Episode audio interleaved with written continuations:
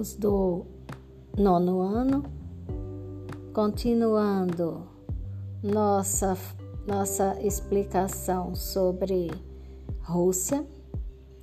Temos agora a dizer que, enquanto ela fez parte da União Soviética, sua economia era planificada, ou seja, o governo estabelecia planos quinquenais a cada cinco anos.